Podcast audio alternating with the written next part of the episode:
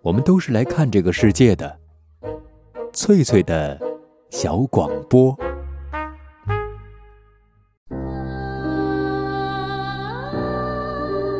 大家好，欢迎收听翠翠的小广播，我是翠翠。本期节目，我们继续欣赏英国作家劳伦斯的长篇小说《查泰莱夫人的情人》。今天播出第三章。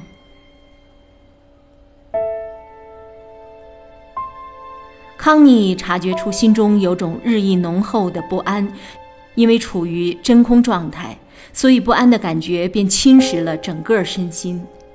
他若想静下心来，不安会勾引他的四肢；他若想要放松片刻，这种不安又会钻入脊骨。不安在他的身体里发芽，在子宫里游荡，仿佛只能跳入水中游离，才能摆脱这种狂热的不安。他日渐憔悴，如此的不安让他迫不及待地丢下克里福德，躲开拉格比，穿过园林，俯卧在草丛中。他必须躲开那所宅院和所有人，树林成了他的容身所，他的安身地。但这并不是真正的容身所、安身地，因为这里与他毫无干系，只是他暂时安宁的地方罢了。他从来没能与这里有过思想上的交流。假若这树林真有意识的话，隐约的他知道了自己其实是在走向瓦解，走向荒芜，知道自己已成了真空环境下的生物，与那个真实的、充满活力的世界成为陌路。他只有克里福德那些空洞的书，虚无缥缈的幻象。他是隐约的有如此这般的察觉，可又觉得自己像是在用脑袋去撞石头。他的父亲再次暗示他说：“康妮，为什么不去找个情人呢？这将对你大有裨益。”那年冬天，麦克里斯来拉格比小住几日。这个年轻的爱尔兰人在美国写戏剧，并且公演，很赚了一笔。曾几何时，因为写了些潮流剧，在伦敦风尚时髦界很受追捧。后来，这些时尚达人们渐渐发觉自己是被这都柏林的小子耍了，以至于对他的态度来了个急转弯儿。麦克里斯成了最最下流无耻的代名词。他被看作是反英国的，这一点在发现者眼中是不可饶恕的罪责。他被彻底的颠覆和批判，那些人恨不得将他大卸八块丢进垃圾桶。但麦克里斯依旧住在伦敦的上流社会居住区梅费尔，他衣着光鲜，犹如绅士般迈步走在邦德街上。因为有钱，只要有钱，即使是罪不可恕的瘪三儿，服装设计大师们是不会将你拒之门外的。克里福德毫不犹豫地将这个三十来岁、正是霉运当头的青年请到拉格比来。麦克里斯拥有几百万的听众。作为一个人人躲都来不及的倒霉蛋儿，在这个潦倒时分受到如此礼遇，他理所当然的会对克里福德感激涕零。有了感激，他就会为克里福德在美国说好话儿。一个人如果有别人恰到好处的为他说好话儿，他就会立刻名声鹊起。后来，麦克里斯果然在他的戏剧中将克利福德塑造成了一位受欢迎的英雄，直到克利福德自己发觉出，这不过是个受人嘲弄的角色而已。克利福德这种盲目的、迫不及待的成名欲让康妮惊讶，他渴望这个变幻无常的世界知道他是一个作家，一个一等一的优秀作家。而这个世界本身是他无从把握、令他恐惧的。康妮在他成功的、老道的、好强的、功于造势的父亲马尔科姆爵士那里已有所顿悟：艺术家确实需要毛遂自荐式的自吹自擂，以抬高自己的身价。不过，父亲用的是老套的方法，这些方法是其他皇家艺术学会会员拍卖他们自己作品时惯用的。可是，克里福德却挖掘出了各式各样的新造势点子。他把各色人等请到拉格比来，这并不会自我贬值。可是，为了尽快让自己名声大噪，他开始无所不用其极。麦克里斯乘坐一辆豪华汽车抵达，随身带了一个司机和仆人。他衣着考究，绝对的邦德街行头。可自见面伊始，克里福德乡巴佬似的没见过世面的心灵就受到了重创，想要退缩。他不该是，不该是。事实上，他根本就不是表里如一的家伙。仅此一点，克里福德就已经可以对他盖棺定论了。但克里福德对他以及他所取得的成功表现得很殷勤。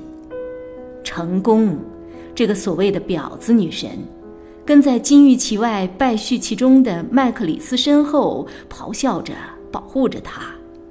他把克里福德整个镇住了。为了成功。他也是心甘情愿献身给婊子女神的啊！只要这个女神肯光顾他，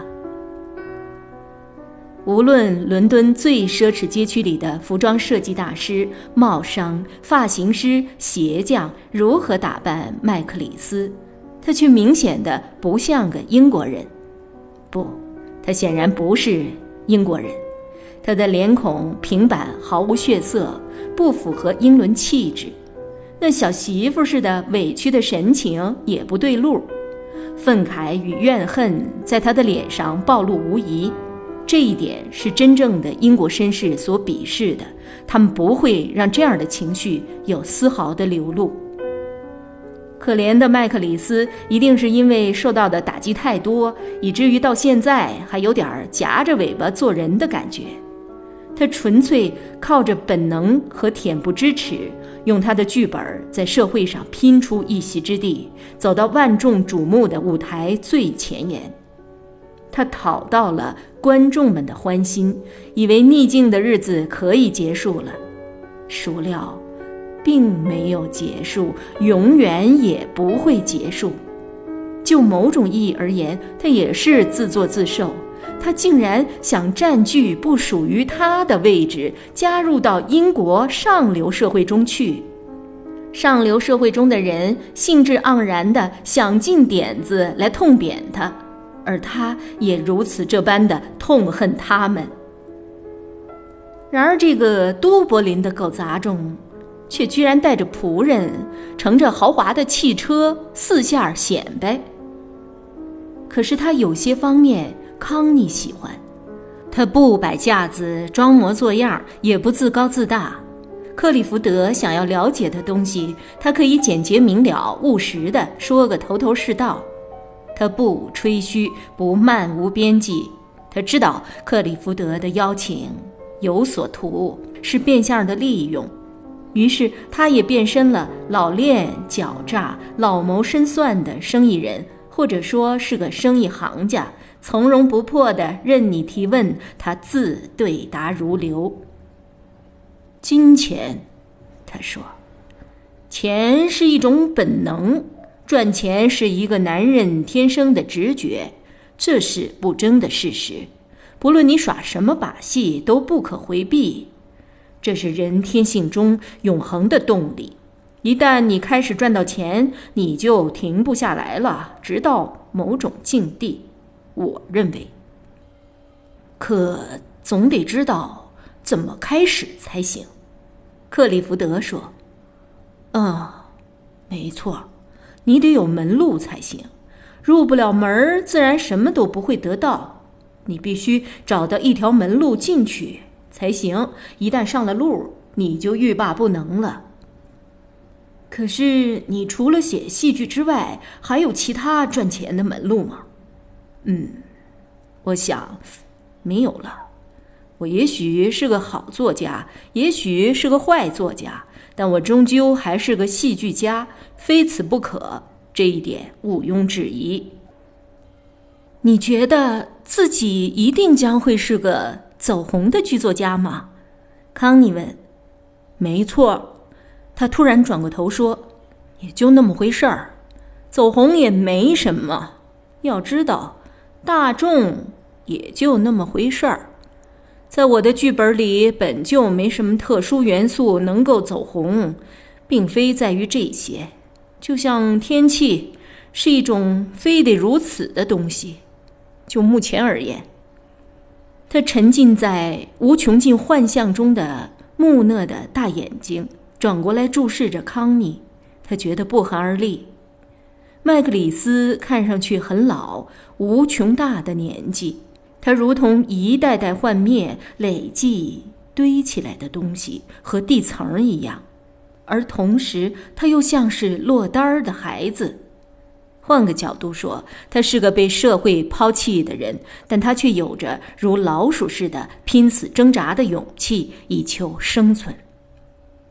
总而言之，在你这个年纪就获得这样的成就，让人佩服。克利福德沉思着说：“我今年三十岁了。”“是的，我三十了。”麦克里斯忽然情绪高昂地说，然后怪异的笑起来，这笑很空洞，得意中微甚苦涩。“你一个人？”康妮问道。什么意思？一个人？我有个仆人，他说自己是希腊人，什么也不会做。可我没有解雇他。我想结婚了。是的，我一定要结婚的。听你的意思，像是把结婚看成割扁桃体似的。康妮笑着说：“难道结婚对你来说很困难吗？”他仰慕的看着他。是的。查泰莱夫人，是有点困难。我发现，请原谅我这么说，我发现我不能和英国女人结婚，甚至无法娶爱尔兰姑娘。那就试试美国女人。克里夫德说：“哈，美国人。”他笑得很空洞。不，我让我的仆人给我找个土耳其女人之类的。或者靠近东方的女人，康妮对这个取得巨大成就却显得奇特沮丧的人产生了强烈的好奇。传说他单在美国就赚了五万块。有时候他显得很英俊，低下头或者侧着脸时，光线在他脸上镀上一层金。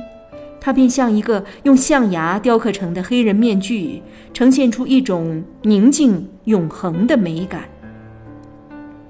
他的眼睛很大，眉毛浓密且甩着奇特的曲线，合着的嘴巴一动不动，那转瞬即逝却震撼人心的宁静，是佛祖所推崇的非洲黑人常常流露出的神色，毫无功利，是某个古老的种族天生的气质。亘古至今，他为种族命运所生，不为个人意志而偏袒，然后像一只黑暗河流中的老鼠顺流而下。康妮对他产生了莫名其妙的怜惜之心，夹杂着同情和厌恶。这种情感有点像是爱。这个被社会抛弃的人，人们还要雪上加霜地说他是无赖。要知道，克利福德比他更无赖、更流氓，而且显得更愚蠢。麦克里斯很快察觉出康妮对自己有一丝好感，他用他那双有点凸的褐色眼睛看着康妮，装作不在意的样子。他在揣测他，拿捏着自己给他留下多少好感。只要和英国人在一起，他就会受到奚落。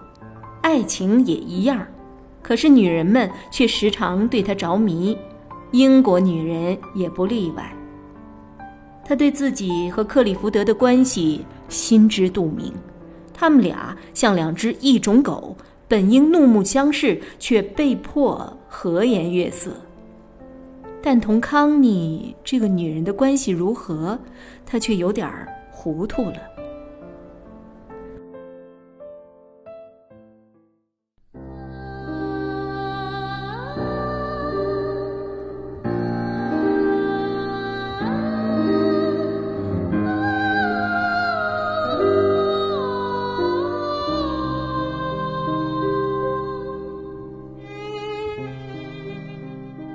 以上播出的是长篇小说《查泰莱夫人的情人》第三章，作者劳伦斯，翻译雍木贝勒。这里是翠翠的小广播，感谢您的收听，我是翠翠，下次见。